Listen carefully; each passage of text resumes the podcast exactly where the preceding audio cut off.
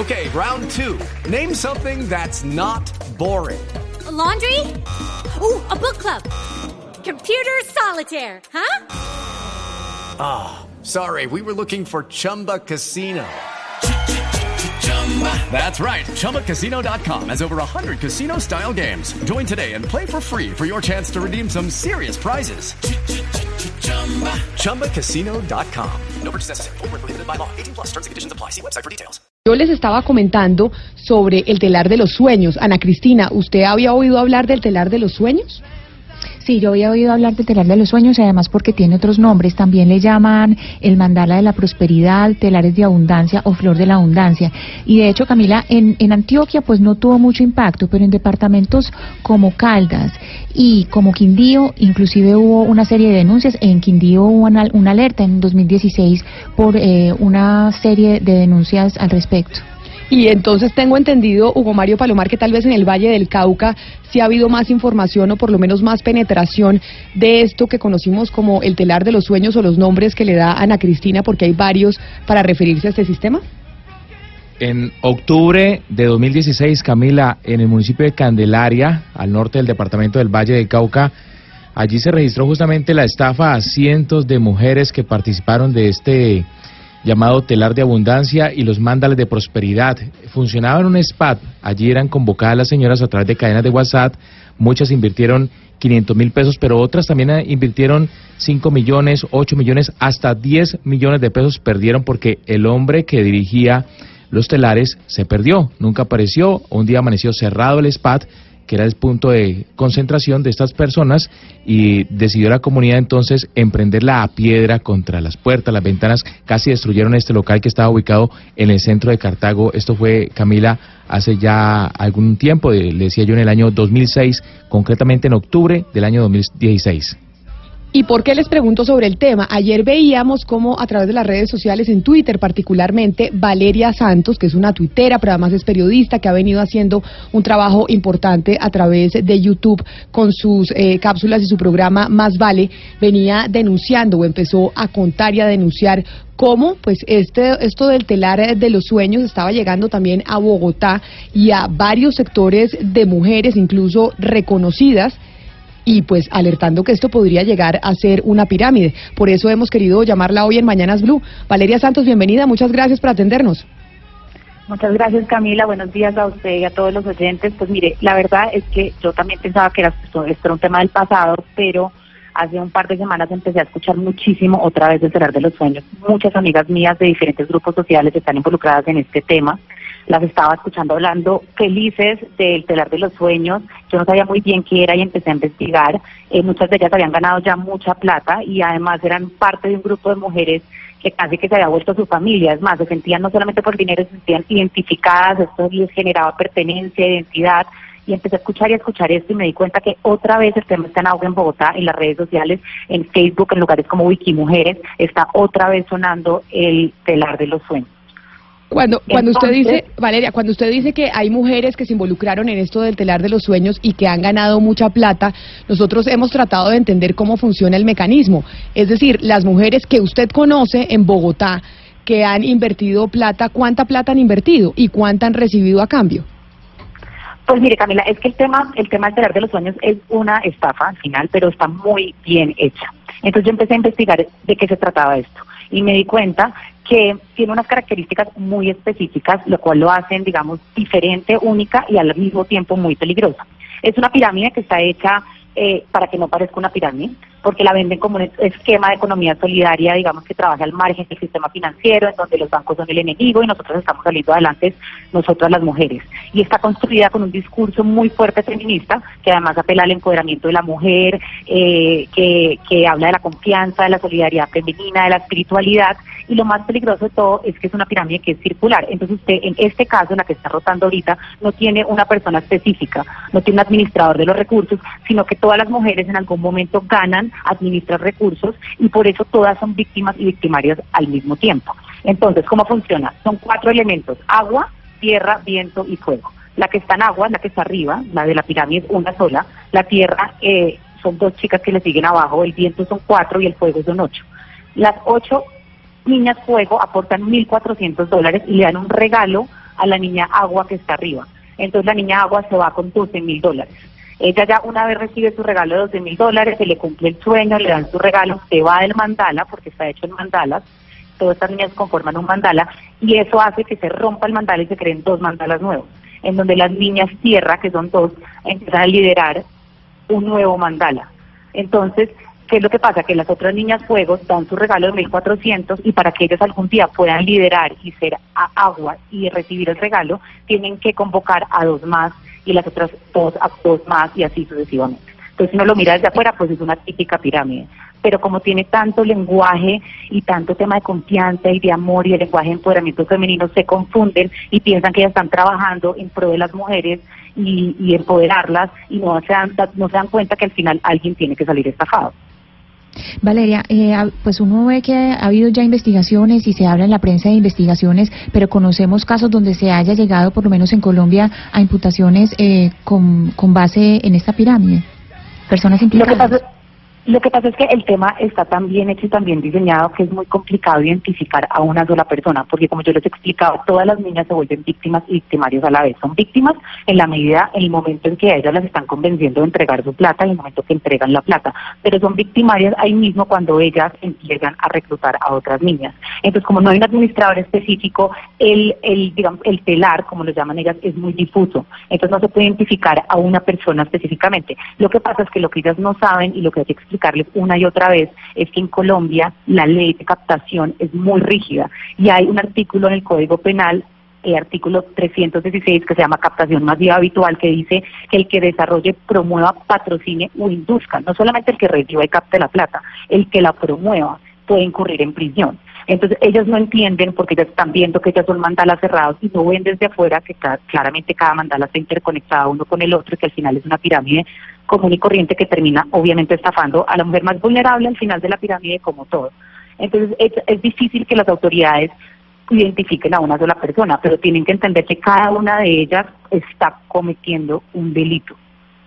Y precisamente, colombiana. precisamente sobre eso que usted está diciendo, Valeria, nos acaba de llegar el pronunciamiento de la Superintendencia Financiera. En este momento la Superintendencia Financiera se pronuncia al respecto de este de esta especie de pirámide y lo que dicen es que no hagan parte de un engaño, le dicen a las mujeres. La Superintendencia Financiera advierte sobre la promoción de esquemas piramidales en grupos cerrados de chats y redes sociales. El dinero que prometen a cambio del supuesto regalo, y ahorita ya vamos a preguntar sobre el regalo, depende única y exclusivamente del aporte que hagan quienes entran a ser parte de la estructura. En la invitación afirman falsamente que se trata de un modelo de economía solidaria o colaborativa. Dice la superintendencia que esto no es un modelo de economía solidaria o colaborativa y los pagos no tienen una justificación financiera razonable ni son el resultado del desarrollo de una actividad lícita que los genere. Esa es la respuesta y el anuncio que hace en este mismo instante la Superintendencia Financiera precisamente sobre este caso del, del, eh, telar de los sueños o de los mandalas que se está moviendo a través de grupos privados en Internet y en Facebook. Porque decía usted, eh, Valeria, que por ejemplo en grupos de, de varias mujeres muy conocidos, por ejemplo como las Wikimujeres, ahí se están promoviendo estos, estos esquemas. Sí, Camila, es correcto. Me mandaron unos chats, yo no hago parte de Wikimujeres, pero mandaron unos chats en donde se estaba promoviendo, digamos, estaban hablando de que esto no era una estafa y de que esto eran círculos cerrados, que lo que hacía cada uno era darle un regalo para que otra chica cumpliera su sueño. Así es como lo venden. Pero yo quiero eh, recalcar un tema y es que ¿Cuál es el problema de esto para que ellas entiendan? Porque yo siento que hay mucha confusión y ellas en verdad entran en estos esquemas y se confunden. El problema es que ellas piensan que ellas tienen control de la situación porque ellas todas se ayudan y trabajan en pro de hacer que cada una consiga una persona más. Pero lo que yo les quiero explicar es que esta clase de pirámides finalmente se agotan. Es decir, cuando yo salgo de mi círculo social y yo agoto la cantidad de personas que que puedo conseguir o se rompen y, digamos muchas pierden su plata o lo más grave es que migran a diferentes sectores de la sociedad sectores diferentes estratos y llegan a mujeres vulnerables que en muchos casos dan la plata al colegio de sus hijos la plata al mercado o en el peor de los casos se endeudan, Camila, para cumplir este sueño. Y hay un componente no solamente que pierden la plata, sino, sino una vulnerabilidad emocional, porque ellas hacen que estas mujeres se sientan parte de un grupo de confianza, de empoderamiento, entonces las dejan solas. Y yo sí quiero hablar de lo que acaba de pasar hace, hace la semana pasada en Colombia porque yo creo que a nosotros ya, deberíamos entender que una mujer endeudada y sola es capaz de cualquier cosa, lo que le pasó a Jessy Moreno. Y nosotros deberíamos entender que en los, en, los colegios, en las universidades, tienen que haber eh, eh, eh, clases de educación financiera para que las mujeres entiendan que estos gota a gota, estas pirámides, al final las dejan solas, quebradas en una situación de extrema vulnerabilidad. Entonces yo sí quiero que Colombia entienda que esto es un tema delicado que termina afectando a mujeres extremadamente vulnerables al final. Esto no está pasando solo en Colombia. Veíamos cómo ha sucedido Sebastián en otras partes del continente, empezando, pues empezó en España y después llegó a América Latina, a, a países como México, como Ecuador. ¿Qué fue lo que nos encontramos y hace cuánto se viene denunciando este mismo esquema del telar de los sueños? Sí, lo curioso es que en Colombia se ha casi el último país de Latinoamérica en que explota este sistema piramidal. Por ejemplo, en Chile las denuncias aparecen en febrero del 2017, en ese momento ya se hablaba de mil víctimas, mil mujeres chilenas, y ha sido muy difícil el tema de avances en la justicia porque, como decíamos ahorita, decía Valeria, hay vínculos familiares entre las víctimas y los victimarios.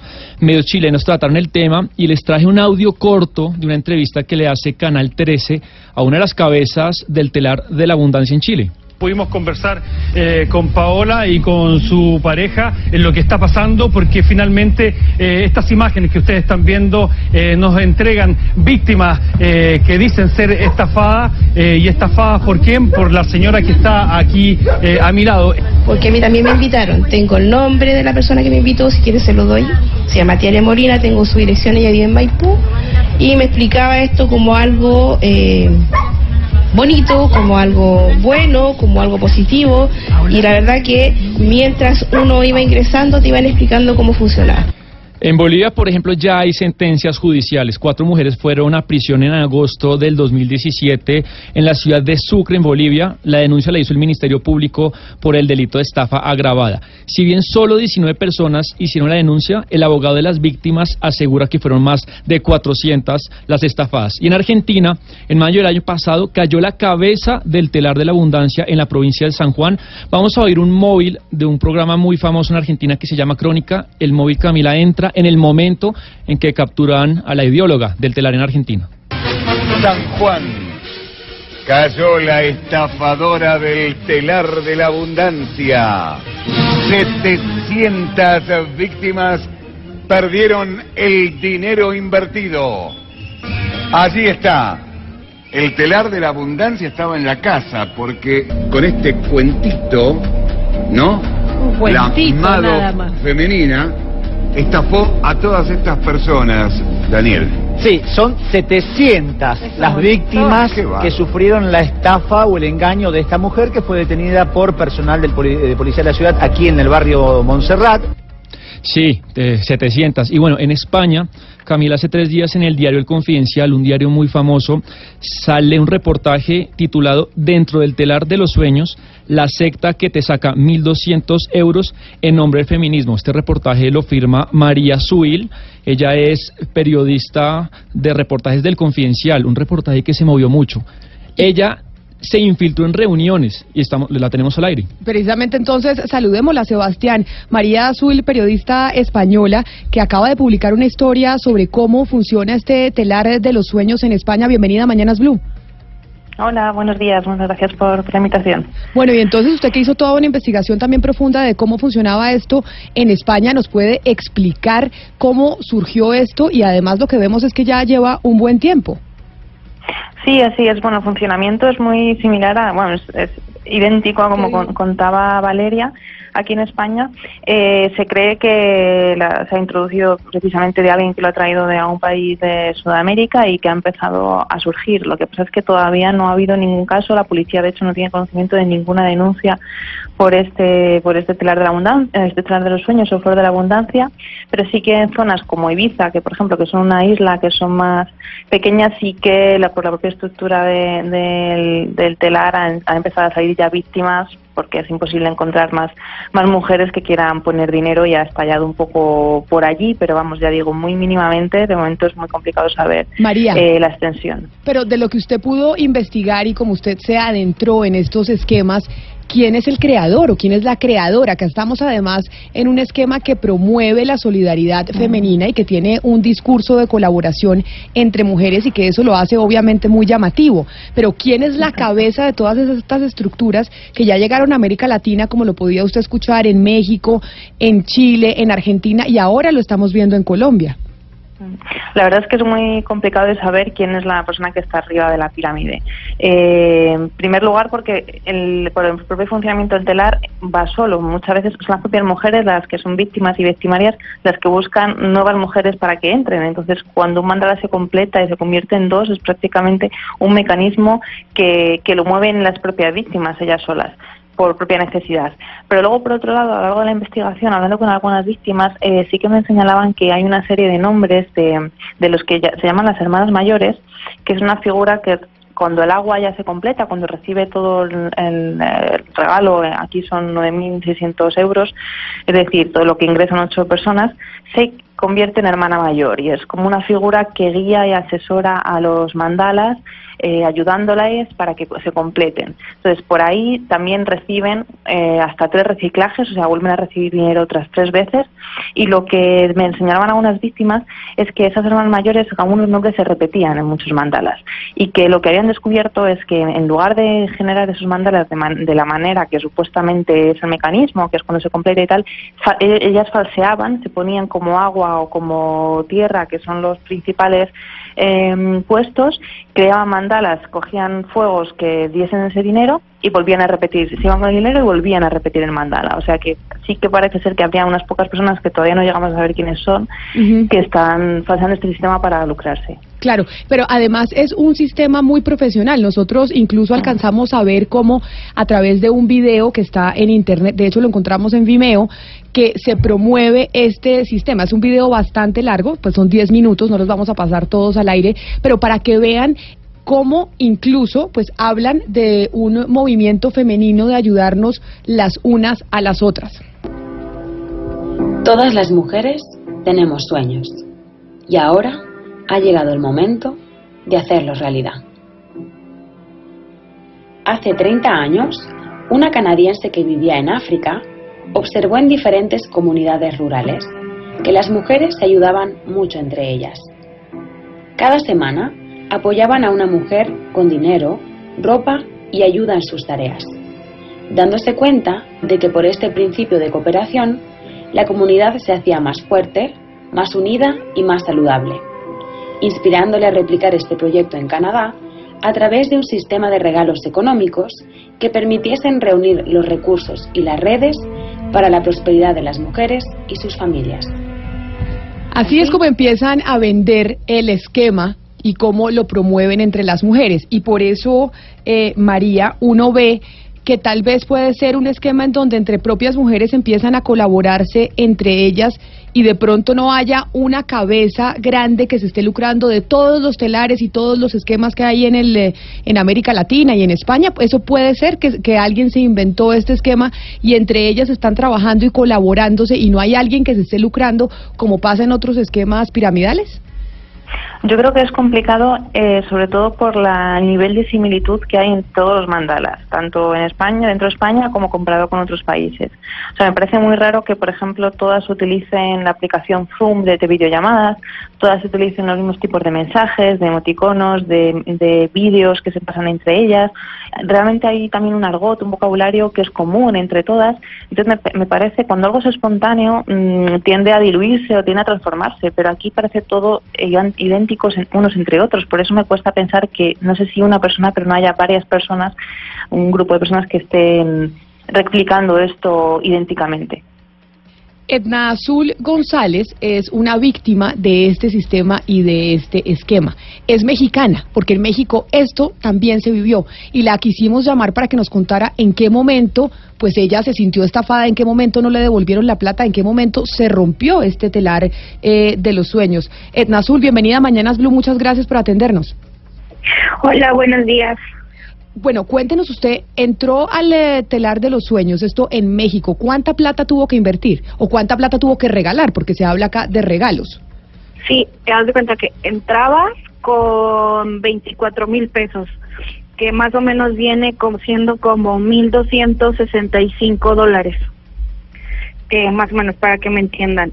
Entonces, este, entraban ocho personas, que eran los ocho fuegos que completaban eh, eh, el telar. Entonces, mm, se supone que en 15 días nosotros teníamos que recibir la, la misma cantidad, que eran 192, pero cuando estabas ahí dejabas una bolsa, un regalo para la persona que ya le habías dado anteriormente, volvía a repetir por ti. O sea que realmente esa persona recibía tres veces por ocho, las mismas ocho personas que le daban en un principio. Pero entonces, pero eh, eh, Edna, venga, yo le pregunto, ¿usted invertía o regalaba esos 1.200 dólares? ¿Y quién o cómo llegaban otras personas a darle usted tres veces la plata que usted, que usted había regalado? Haz de cuenta que nosotros mm, era un regalo porque no lo invertías, o sea, ahí nunca te decían que era invertir, te decían que era un regalo porque era para- solamente para mujeres.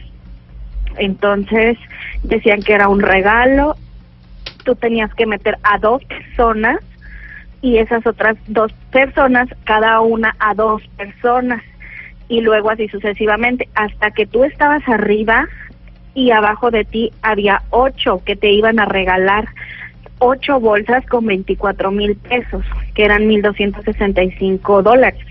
¿Y en qué momento usted eh, pues ya se siente estafada porque no le devuelven la plata? ¿En qué momento, digamos, se rompe esta, esta línea y esta mecánica que nos está explicando? Eh, pues tenían que pasar tres semanas y en las tres semanas nadie quiso entrar. Es decir, usted no, no encontraron más mujeres que quisieran entrar a pagarles la plata o a donar y a dar regalos. Exactamente, o sea, encontramos la que nos seguían a nosotros. Pero después de ahí ya no encontramos a nadie, o sea, nadie quería entrar. Nosotros, haz cuenta que yo entré junto con mi hermana al mismo tiempo. Entonces, y le dimos a la misma persona. Pero cuando nosotros invitamos a las personas de abajo de nosotros, eran cuatro, invitamos a, a mi misma familia, mi mamá, mi hermano, mi hermana, un primo y mi cuñada. Entonces, de ahí ya nadie quiso entrar, o sea, ellos no conseguían quien quisiera entrar. Pasó un mes y eh, decidimos romper el telar. Pero para esto, a nosotros las personas que nos invitan, nosotros no teníamos el dinero. Entonces las personas que nos invitan nos dice, ¿te interesa? Yo te presto el dinero. Pero venga, le hago una Eh, pregunta, Edna, y es, ¿hay alguna autoridad dentro de los tal, dentro de estos telares de los sueños a las que ustedes puedan acudir? O sea, es decir, o esto simplemente es entre ustedes, entre las ocho, que deciden empezar a dar los regalos, o hay alguien, una autoridad mayor, un jefe mayor que controle esto de los telares, en donde ustedes digan, oiga, mire lo que pasó, no pudimos encontrar nadie más que entrara y nos quedamos sin la plata. Había una persona que era la que supuestamente había traído los telares a Torreón, a la ciudad. Ella venía de otra ciudad muy cercana que a Torreón, eh, se llama Monterrey, eh, en el estado de Nuevo León. Le está pregunto, como a... Le pregunto, Dime. le pregunto a María, le pregunto a María, eh, la colega española que hizo la investigación sobre cómo funciona, cómo opera el telar de los sueños. María, me llama la atención el papel de las autoridades. ¿Por qué si se tiene claro que es una red de estafadores, por qué no las autoridades no, no actúan, no operan y no desmantelan a toda esa red? ¿Por qué? ¿Qué es lo que ocurre? Bueno, porque no es tan complicado estimar que sea una estafa. Realmente esas mujeres están regalando el dinero. O sea, ellas, de hecho, me he encontrado con muchas que dicen que no les importa no recuperar lo que han invertido, que solo el sentimiento de pertenencia que tienen al grupo les vale. Y esto unido a que suelen ser personas de absoluta confianza o incluso familiares los que las introducen, hace muy difícil, por un lado, que demanden eh, y por otro lado, que se lleguen a sentir estafadas. Entonces, la- es complicado que la policía pueda actuar en ese caso. Pero María, esa, es decir, lo que usted nos está diciendo es un poco extraño porque de todos modos, digamos, digamos hay mujeres que sufren violencia doméstica en la casa y ellas creen que no es eh, un delito para, para denunciar porque no es un delito, pero sigue siendo un delito. Es decir, puede que estas señoras no, se, no sientan que son parte de un delito, pero efectivamente ellas están siendo estafadas. Entonces, eh, uno no entiende por qué las autoridades tendrían que tomar ese papel porque ellas siguen siendo estafadas. Así no se sientan estafadas. Claro, yo imagino que cuando esto empiece a adquirir cierto volumen eh, empezarán a actuar. Realmente nosotros en España acabamos de detectar que, nosotros como periodistas, que, que empieza a moverse esto. Los, primer, los primeros artículos que fue en algún diario de, Ibiza fueron de hace unos meses y la policía no, tiene ni, no tenía ni conocimiento cuando yo les llamé de lo que era entregar de los sueños. Entonces yo creo que será dentro de poco cuando empiecen a, actuar o, o, o ver qué acciones se pueden hacer, tomar. Y precisamente sobre las autoridades, nosotros hablábamos eh, más temprano del pronunciamiento de la Superintendencia Financiera en Colombia. Y estamos en comunicación con Jorge Castaño, que es el superintendente financiero, para preguntarle precisamente sobre el pronunciamiento que hizo la superintendencia hace unos minutos acerca de este esquema del eh, telar de los sueños que termina siendo una estafa. Superintendente Castaño, bienvenido a Mañanas Blue, gracias por atendernos. Camila, muy buenos días, un gusto poder hablar contigo y participar en tu programa. Superintendente, ¿desde hace cuánto vienen recibiendo ustedes quejas o denuncias de este telar de los sueños que vemos? Pues incluso viene desde España, México, Perú, Argentina, Chile y llega a Colombia. En efecto, Camila, eh, realmente hemos visto este, este fenómeno eh, a lo largo y ancho de la región. En el caso particular de Colombia, pues hay una dificultad porque como tú sabes bien, este programa lo montan con un principio de reserva, de confidencialidad, basado básicamente en grupos cerrados de chats y de redes sociales que hace muy difícil lograr identificar las personas que están participando en esto. Sin embargo, hemos tenido conocimiento, incluso usando el nombre de la Superintendencia Financiera, para darle como apariencia de legalidad un esquema que realmente sigue siendo económicamente lo mismo que hemos visto en otros casos, diríamos coloquialmente como el mismo perro con diferente collar. Invitación a participar en un esquema donde yo yo pongo la plata y el rendimiento o el beneficio que estoy esperando depende de que otras personas también participen en ese esquema a través del famoso supuesto del regalo, la invitación, etcétera. Entonces, lo que hemos venido trabajando es en aquellos casos en que nos han podido poner una denuncia concreta o específica, hemos actuado de manera directa. Por ejemplo, en el año 2016, en diciembre, encontramos una señora que estaba promocionando los la famosa el famoso esquema de telares de la prosperidad y mandalas de la abundancia. Sobre ella se adoptó una medida de intervención y sucedió, pues eh, se logró aplicar en otro caso particular, también en agosto del 2017, sobre una señora de nombre María Isabel Mosquera y otras personas adicionales con el mismo esquema del telar en Caloto, Cauca, también se logró hacer un tema de, intervención, pero dependemos mucho de la colaboración y de las denuncias de las, de las personas. Y en este caso particular es muy escaso o es difícil pues que tengamos una denuncia particular. Donde hemos tenido denuncias, hemos actuado porque creemos que detrás de esto claramente lo que hay es un, es un engaño, es una promoción de un esquema que económicamente está basado sobre una, eh, eh, una pirámide en grupos cerrados particularmente. Superintendente, veíamos eh, en el video promocional y además lo que nos explicaba Valeria, también nos explicaba María y Edna y las invitadas que hemos tenido para hablar de este tema, que se promueve un discurso de solidaridad femenina, que claramente es muy atractivo que entre las mujeres nos podamos ayudar pero también se promueve el discurso de que se ataca este esquema porque quienes lo están atacando están defendiendo el sistema financiero y es el sistema financiero el que no quiere que este tipo de cosas funcionen y que ellos son economía solidaria. ¿Cuál es la diferencia para que usted le aclare a los oyentes y sobre todo a las oyentes mujeres ¿Cuál es la diferencia entre esta, este tipo piramidal y la economía solidaria y las cooperativas, por ejemplo? Claro, yo creo que ese es un, Camila, un muy buen punto específicamente por lo siguiente.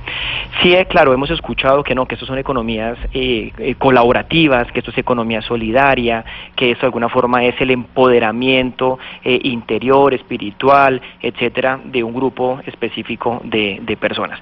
Pero cuando tú revisas financieramente lo que hay detrás, pues es un discurso que de alguna manera pues mueve los sentimientos de las personas, les venden una ilusión de progresar, de poder ser adelante, de sacar un proyecto y eso es eh, eh, totalmente válido. Lo que nosotros hemos dicho es que detrás de todo esto, toda la argumentación que se está dando son falsos, son argumentaciones falsas, son líneas de pensamiento falsas que básicamente lo que promueven es un engaño, un fraude, un ardid para que las personas caigan.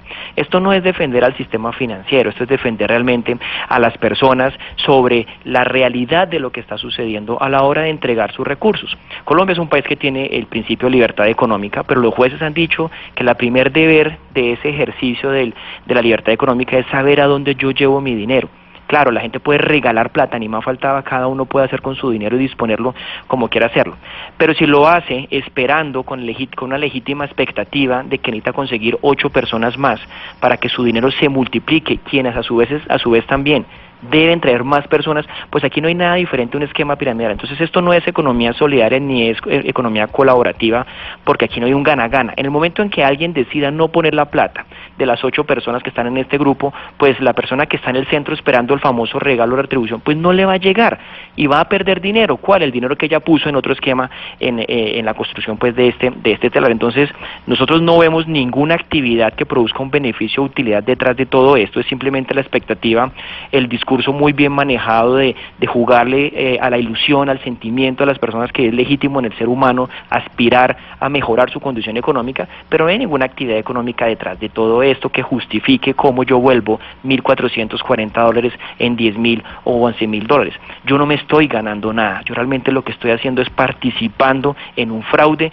que eso lo prohíbe la ley colombiana, eso puede ser un abuso de confianza, puede ser una estafa, etcétera. Entonces cuando yo escucho que hay personas que dicen, no, de pronto me gané 10 mil, 11 mil dólares, lo que yo les digo en el corazón es, usted no está ganando nada, usted le está perdiendo, le está quitando la plata a otra persona. ¿Y de qué depende ese éxito? Pues de que yo consiga más personas incautas o que le apuesten a esa ilusión, a ese sentimiento, para poder seguir manejando este esquema. Entonces eso no puede ser ni cooperativo, ni solidario, ni, ni disruptivo para poder pensar que uno lo que está haciendo es engañando a las personas y jugando con una ilusión que no se puede justificar financieramente hablando. Valeria, superintendente, permítame, no se me vaya a ir de la línea porque nosotros empezamos a ponerle la lupa a este tema otra vez en Colombia porque vimos a Valeria Santos trinando al respecto y hablando y alertando sobre el tema. Valeria, de lo que usted ha podido ver y de lo que ha podido investigar, ¿quiénes en Colombia están promoviendo este telar de los sueños que ya tenemos la explicación del superintendente financiero diciendo que esto es un engaño, que esto es una estafa, que uno no debe caer en eso? No, Camila, yo, yo no sé quién está promoviendo eso. Yo escuché, digamos, eh, a muchas amigas de diferentes, digamos, sectores sociales, hasta diferentes estratos, hablando del tema, ilusionadísimas, pero yo no puedo identificar a una persona que esté promoviendo esto por la misma razón que le dije, porque está hecho para que no haya un responsable. María decía obviamente que ella cree que sí debe haber alguien detrás porque está demasiado bien armado, el discurso es el mismo, no, o sea, todas participan en un Zoom, se habla de ciertas cosas, hablan de regalo, dicen que no pueden comunicar esto en redes abiertas, entonces tiene que haber alguien detrás, pero esa persona, digamos, no es fácil de identificar. Uno solamente identifica a las personas que son aire, o sea, las que están arriba, que reciben la plata, y a las personas de abajo, y las personas que reciben la plata se van, pero de esas aire hay muchísimas, porque un mandala se cierra y todas suben a hacer aire en la medida en que no se rompe el esquema. Entonces es difícil identificar a una persona específicamente. Superintendente Castaño, ¿existe la posibilidad de que ustedes desde Colombia puedan trabajar con autoridades de otros países, como por ejemplo en España, en México, porque hemos visto que esto es en todos lados para tratar de identificar quién es la cabeza mayor de este de este sistema, porque como decía eh, María desde España, María Azul, la periodista que escribió todo un reportaje al respecto, está tan organizado, eh, se vende también que uno creería que es imposible que esto fuera orgánico y no realmente estructurado con alguien arriba. Entonces yo sí eh, comparto plenamente el, pensamiento que están ustedes planteando en la mesa. Yo creo que definitivamente esto es un esquema defraudatorio que tiene encima alguien que está eh, permanentemente preocupado por manejar un buen discurso, por controlar que las personas eh, no salgan a comentar qué es lo que está pasando, a que no se denuncie. Por supuesto que podemos trabajar con las autoridades del exterior, pero yo creo que, eh, Camila, el primer llamado debería ser la misma comunidad, de que no haga parte de un engaño. No, si uno no entiende realmente cómo se justifica que el dinero se multiplique, es que el dinero no crece en los árboles. ¿De dónde acá es que yo vuelvo 1.200 o 1.400 dólares en 10.000 sin que nadie me explique económicamente cómo, solamente bajo un discurso de empoderamiento de un proyecto o de que esas explicaciones realmente pues no son inocentes y no son cándidas. Aquí hay claramente detrás de esto un esquema en que están invitando y que solo puede sobrevivir en la medida en que más personas caigan. Por eso nosotros quisiéramos aprovechar eh, ese seguimiento que tú estás haciendo y por supuesto trabajamos con las autoridades del exterior.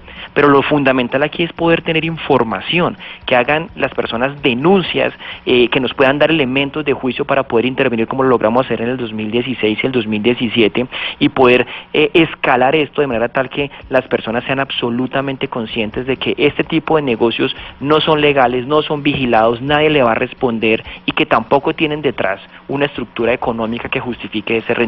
Entonces, trabajamos con las autoridades no solamente eh, afuera, en el exterior, sino aquí también en Colombia. Nosotros podemos y tenemos una red, y vamos por todo el país informando todo esto en coordinación con la Fiscalía General de la Nación, la Policía, la Superintendencia de Sociedades, las alcaldías locales y tenemos a disposición del público eh, una serie de canales que nos van a permitir poder interactuar con ellos. Yo no necesito saber quiénes son las personas que ponen la denuncia, pero sí necesito saber los que participan en el esquema para poder actuar. Y medios y programas como el tuyo que puedan difundir la población no haga parte de este engaño también son importantes en esta estrategia. Pues ya saben entonces las mujeres que nos están escuchando, la Superintendencia Financiera dice que los telares de la prosperidad o los mandalas de la abundancia son una estafa, son un esquema piramidal y que usted no debe entregar su plata a este tipo de grupos y a este tipo de ofertas que se están promoviendo a través de grupos de WhatsApp y a través de grupos privados en Facebook. A nuestros invitados, a Valeria Santos, a Edna Azul González, la víctima en México, que nos da el ejemplo de cómo ya otras mujeres en otras partes del mundo han caído en esta estafa, y a María Azul, periodista española que hizo toda una investigación al respecto. Muchas gracias por haber estado con nosotros y, por supuesto, al superintendente financiero Jorge Castaño, quien nos atendió y quien además lanza la alerta para que la ciudadanía no caiga en esta estafa. Muchas gracias a todos por habernos acompañado hoy en Mañanas Blue. Son las 11 de la mañana, 48 minutos. Es momento de desconectarnos de Medellín, de Cali, de Barranquilla y de Bucaramanga, porque llegan las noticias locales.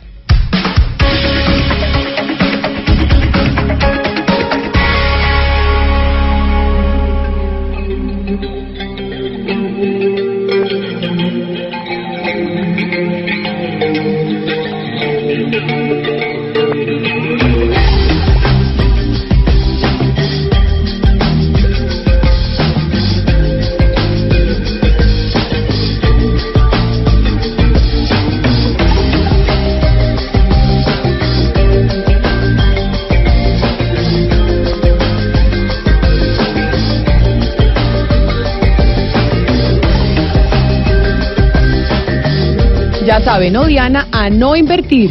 A no, invertir. No, y sobre todo... Y no es una inversión, ¿no? No, y a no dejar que usen el discurso ese del empoderamiento y de que las mujeres solas podemos y que ayudémonos entre todas para darle la plata a una gente que lo que hace es captar el dinero, llevársela y dejarlo a uno con su telar roto. Exacto.